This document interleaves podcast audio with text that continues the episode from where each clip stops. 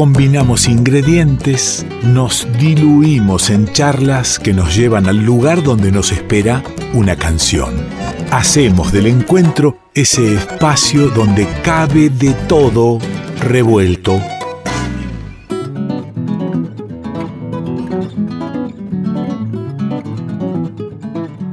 Querido amigo Alejandro Suarman, ¿cómo le va?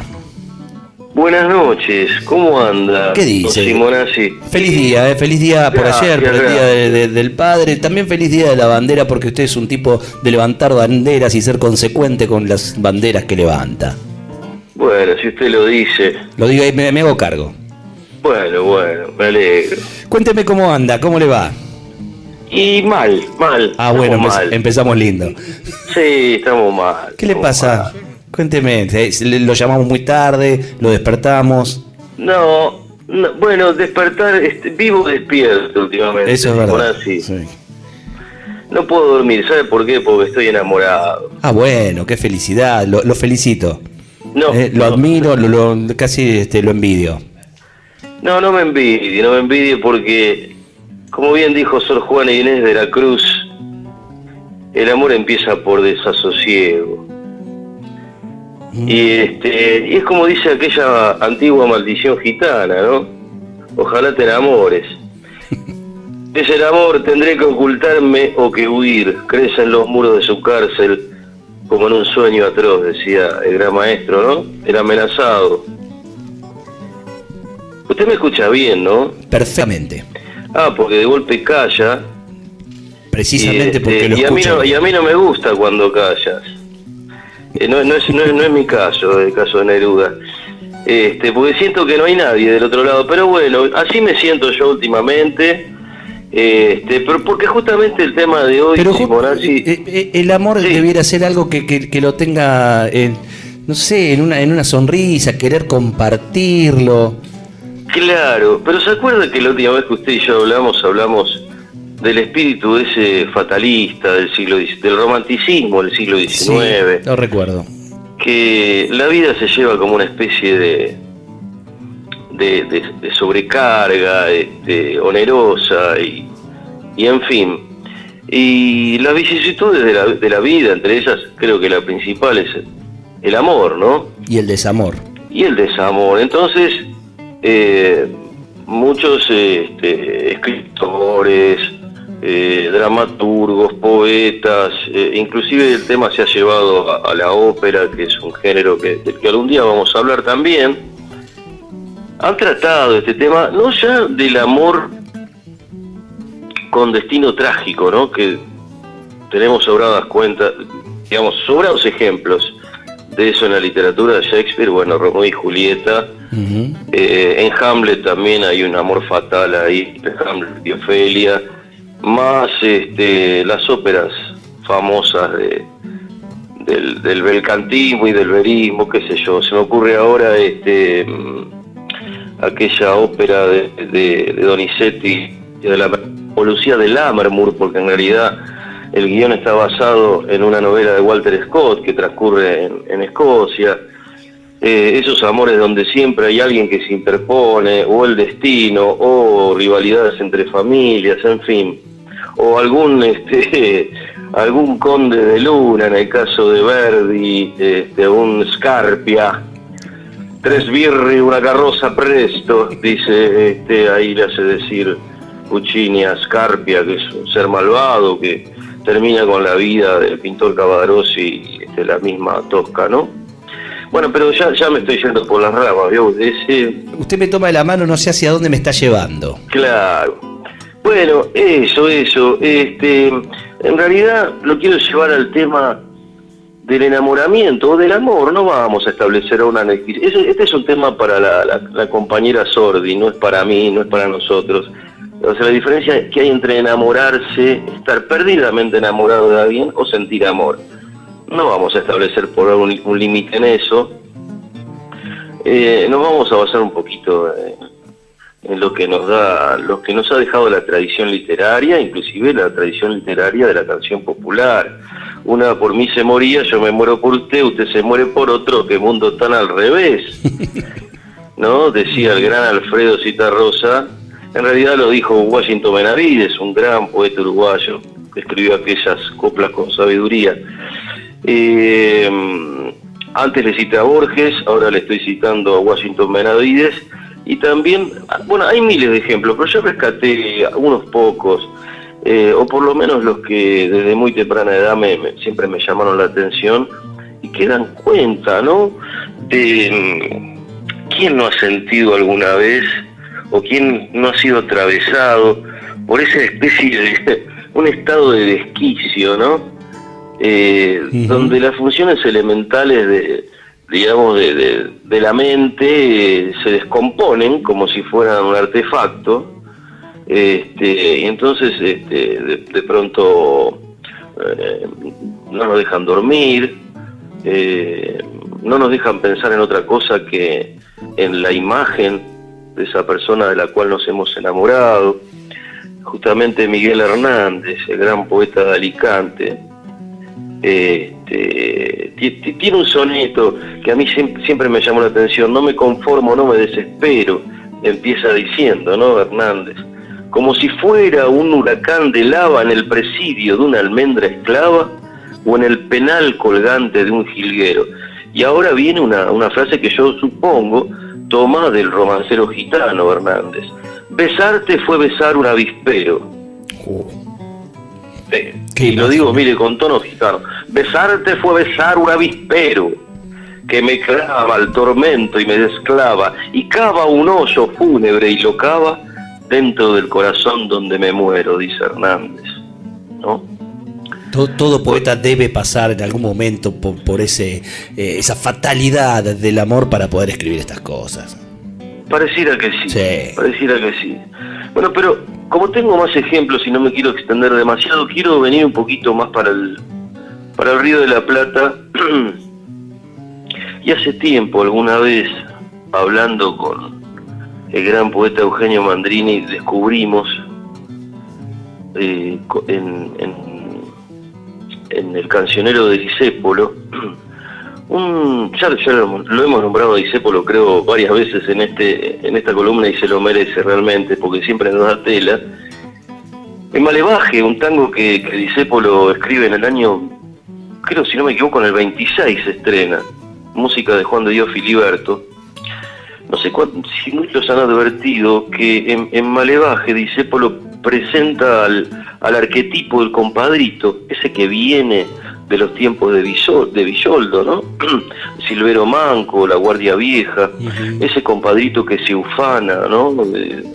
por su por ser autosuficiente, por autoabastecerse, por su culto al coraje incluso, por no tenerle miedo a nada, este, inclusive podríamos decir dentro de determinados parámetros culturales de la época, por su condición de cafiolo incluso, eh, y que eh, Disépolo reacondiciona en, Malevaje, exponiéndolo justamente a una especie de conflicto identitario. Sí, sí, el guapo, el guapo brillaba, brillaba ayer en la acción. Claro, claro, decir por Dios que me has dado que estoy tan cambiado, no sé más quién soy. Claro. No solamente aquí viene el tema este famoso de, del del vacío existencial, eh, sino un conflicto de identidad. Y, este hombre no sabe más quién es, ¿por qué? A ver, ¿por qué, Simonazzi? ¿Usted no, recuerda? No puede ser por otra cosa que, que por eh, alguna situación de desamor. no, se enamoró. Se enamoró. Claro, ya está. Claro. es lo que le pasa, claro, sí, sí, volvemos al inicio, ¿no? ¿No ves que estoy embretado, vencido y mañado? Claro, claro, claro. Eh, eh, y bueno, eh, Eugenio Mandrini decía, he aquí la frase más romántica de toda la literatura del taco, decía el gran poeta. ¿Y cuál es? Pensé en no verte y temblé. Claro, porque es como la exégesis de, de esa desesperación de alguien que no era capaz de sentir ningún nada por nadie porque es un compadrito, es un guapo, un canfinflero, y de pronto se enamora y siente que si se prende en algún combate callejero, en alguna pelea, corre la, mala suerte de, ser muerto o de matar e, e, ir preso. Y entonces pensé en no verte y temblé. Bien, en realidad todo lo que dije hasta ahora no tiene ningún valor, Simonazzi. Si no hablo un poquito, ¿sabe de quién? ¿De quién? De un personaje olvidado casi para estas nuevas generaciones, no para nosotros, somos gente que peinamos, este, bueno, algunos ya ni peinamos. No peinamos, claro, sí, pues peinamos poco. Claro. Este, un personaje, un gran artista, para mí, uno de los más grandes artistas que vivió Italia en el siglo XX, un hombre eh, que vivió muy poco, vivió 29 años solamente, y estoy hablando ni más ni menos que de Luigi Tenco. Luigi Tenco. Claro, aquel de Ocapito que tía. Exacto, supo amenizar algún domingo a la mañana en casa mientras el olor del estofado llegaba a la sapie y uno quería seguir durmiendo y el viejo gritaba: Ocapito que te amo, que lo parió, Luigi Tenco. Y sí, un gran romántico. Este, o capito que te amo cuando he visto que bastaba un tuo ritardo. Claro, porque presentir venir en me la indiferencia per temere que tú no venissi più, dice Tenco. Bueno, es, es una frase congénere de aquella de Isépolo, ¿no? Eh, comprendí que te amo cuando vi que, que bastaba con, con, un retraso tuyo, cuando sentí que no venías, sentía que no venías, ¿no? Cuando, cuando sentí que, que se me desvanecía la indiferencia. Y temblé. Y per temere que tú no venissi più, por temer que tú no vendrías más. Este, pero bueno, Tenco, Tenco, que tuvo un final trágico, digámoslo de paso, eh, se suicidó de un tiro en, la 100, eh, en el Hotel Saboya, luego de una presentación en aquel famoso Festival de San Remo, año 1967.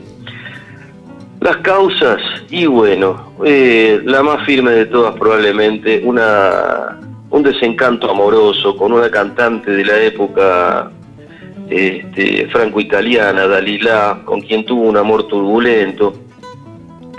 Eh, hay una agrupación actualmente en Italia, la Verde Isola, la, Isla Verde, que, que han este, hecho denuncias en la justicia italiana para que se reabra el caso después de tantos años, porque algunos hablan incluso de alguna conspiración contra Tenco, eh, Tenco era, si bien no era un militante activo, pero en sus canciones destilaba eh, algo de su ideología anarquista, era un anarquista este, Tenco. De ahí que, mm, al tiempo que escribía esas canciones de desesperación romántica, eh, también escribía cosas como Cara Maestra, que es, bueno, es como una especie de manifiesto anarquista este, o ese chidirano, este, y si dijéramos, ¿no? Es, es un alegato contra la guerra de Vietnam, extraordinario, ese chidirano que le han grabado incluso bandas de, punk italiano este, en los años 80, 90. Este, ahora me estoy acordando ¿eh? de algunos títulos. La balada de la moda, que es, se anticipa por lo menos 50 años eh, a una sátira de lo que hacen, por ejemplo, los medios de comunicación este, con, la conciencia colectiva, ¿no? Son canciones dignas de, volver a ser escuchadas. Pero creo que lo más importante de Tenco es esa, esa especie de trilogía donde él plantea el amor como una fatalidad, o capito que te amo, ¿no? Este, più me enamoro di te, e tu meno me, tu menos me ami. Este, más me enamoro de ti y tú menos me amas. Es, es una tragedia. ¿Qué, más, claro, qué más fatal que no, eso? No, no puede pasar nada, no, puede pasarle nada peor a un ser humano. Y mi sono innamorato di te, grabada por Mina, eh, bueno, muchos, muchos, muchos intérpretes famosos italianos de la época, una canción preciosa este, donde también, y eh, ahora me acuerdo también de Vedra y Vedra, y el amor siempre se presenta para Tenco como una fatalidad, como una maldición, no precisamente como todo lo contrario. Eh, en fin, eh, necesaria fatalidad para que ocurran estos hechos artísticos que nos marcan de por vida, querido Suarman. Así que yo incluso este, lamento ¿no? este, su situación de enamoramiento que, que que, sabe ya de antemano que va camino a la fatalidad, pero a la vez celebro los poemas que vendrán de la mano de Alejandro Swarman a partir de esta fatalidad que viva. Claro, en realidad, le voy a decir la verdad, ¿sabe cuál es mi fatalidad realmente? ¿Sabe cuál es mi amor verdadero? Ya lo hablamos acá. Sí, ya lo sé. Es un equipo que, tiene una camiseta azul y roja y no gana un solo partido, por, decir, por no decir otra cosa. Y no es el Barcelona. No, no es el Barcelona. Este, Querido amigo, lléveme a la música, lléveme a la música que me come el tiempo. Sí, por supuesto, por supuesto. Eh, bueno, yo antes le, mencioné, le mencioné a Hamlet, este, esa relación también conflictiva, rara que tiene con Ofelia, la hija de Polonio. Y entonces siempre me he preguntado si en aquel estruendo que puso fin a la vida de Tenco, ¿no? Si antes de morir Tenco, acaso no evocó la voz de aquel joven príncipe de Dinamarca que atribulado se preguntaba, ¿por qué la gente mala vive Dios mejor que yo?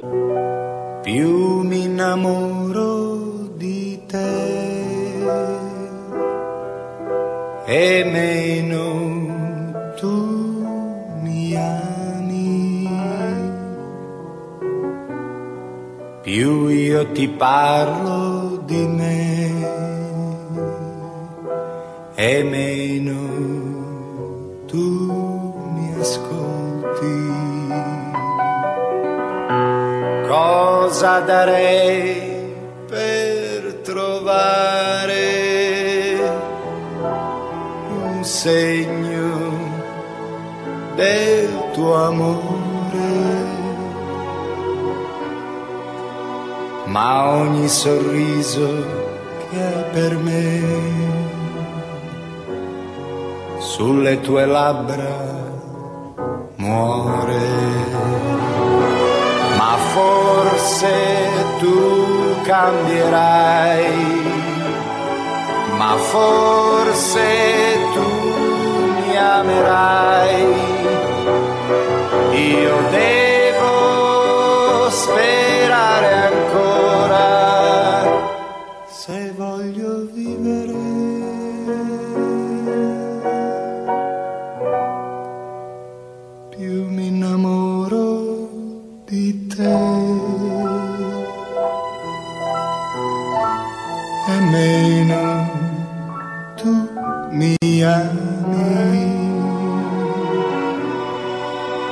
più mi avvicino a te meno tu mi vedi.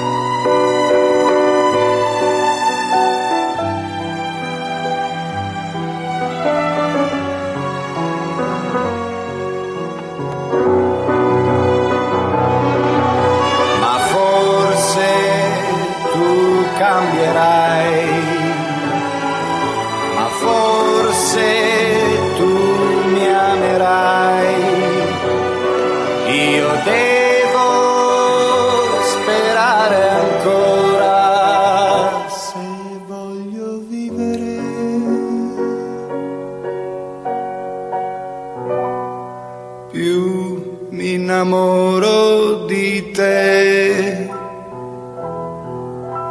e meno tu mi ami. Più mi avvicino a te e meno tu mi vedi. Revuelto de radio. El todo es más que la suma de sus partes.